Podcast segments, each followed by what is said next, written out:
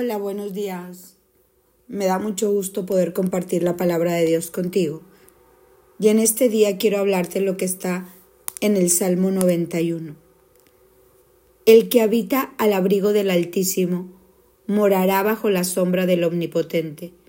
Diré yo al Señor, refugio mío, fortaleza mía, mi Dios en quien confiaré, porque Él te libra de la tampa del lazo cazador, de la pestilencia destructora. En este día quiero hablarte de estar bajo el abrigo del Altísimo.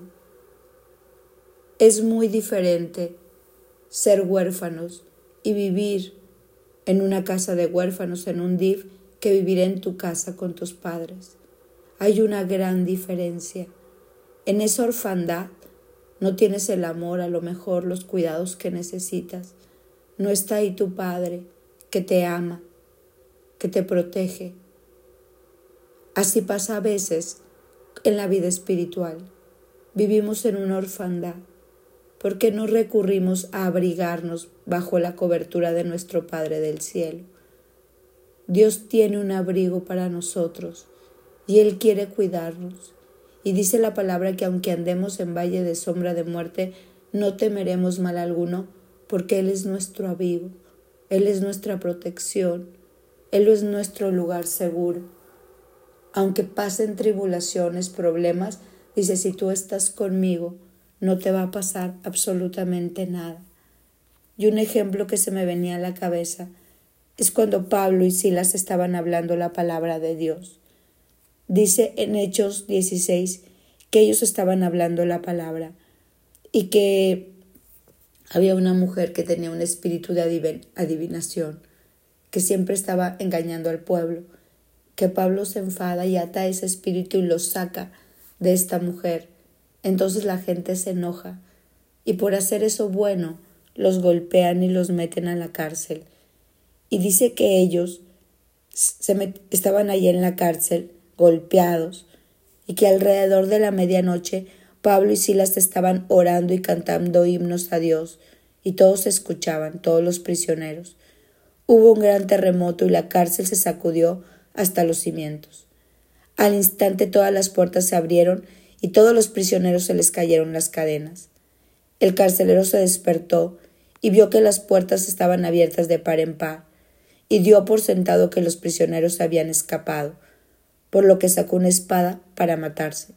Pero Pablo le gritó Detente, no te mates, estamos todos aquí. El carcelero pidió una luz, corrió al calabozo y cayó temblando ante Pablo.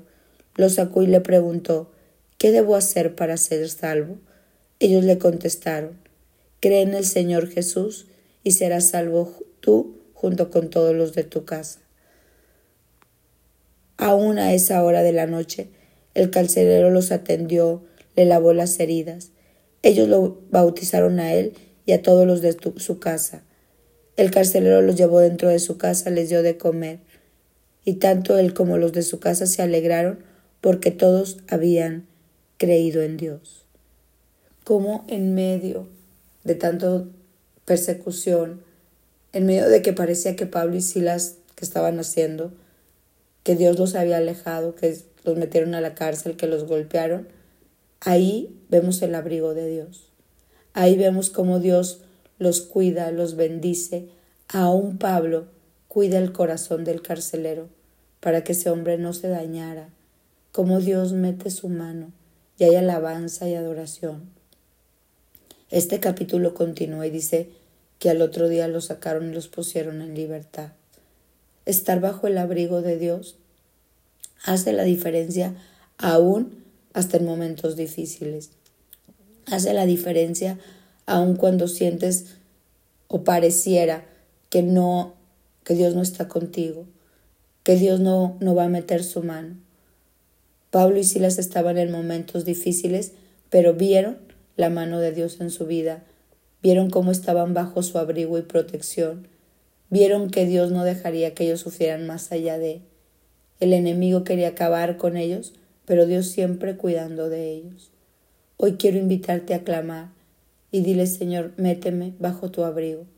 Yo ya no quiero orfandad espiritual, quiero vivir como un hijo de casa, bajo tu abrigo, bajo tu cobertura, bajo tu autoridad, bajo tus normas, bajo tus reglas, bajo tu bendición, bajo tu amor.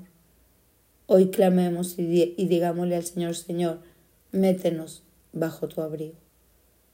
Mi nombre es Sofi Loreto y te deseo un bendecido día.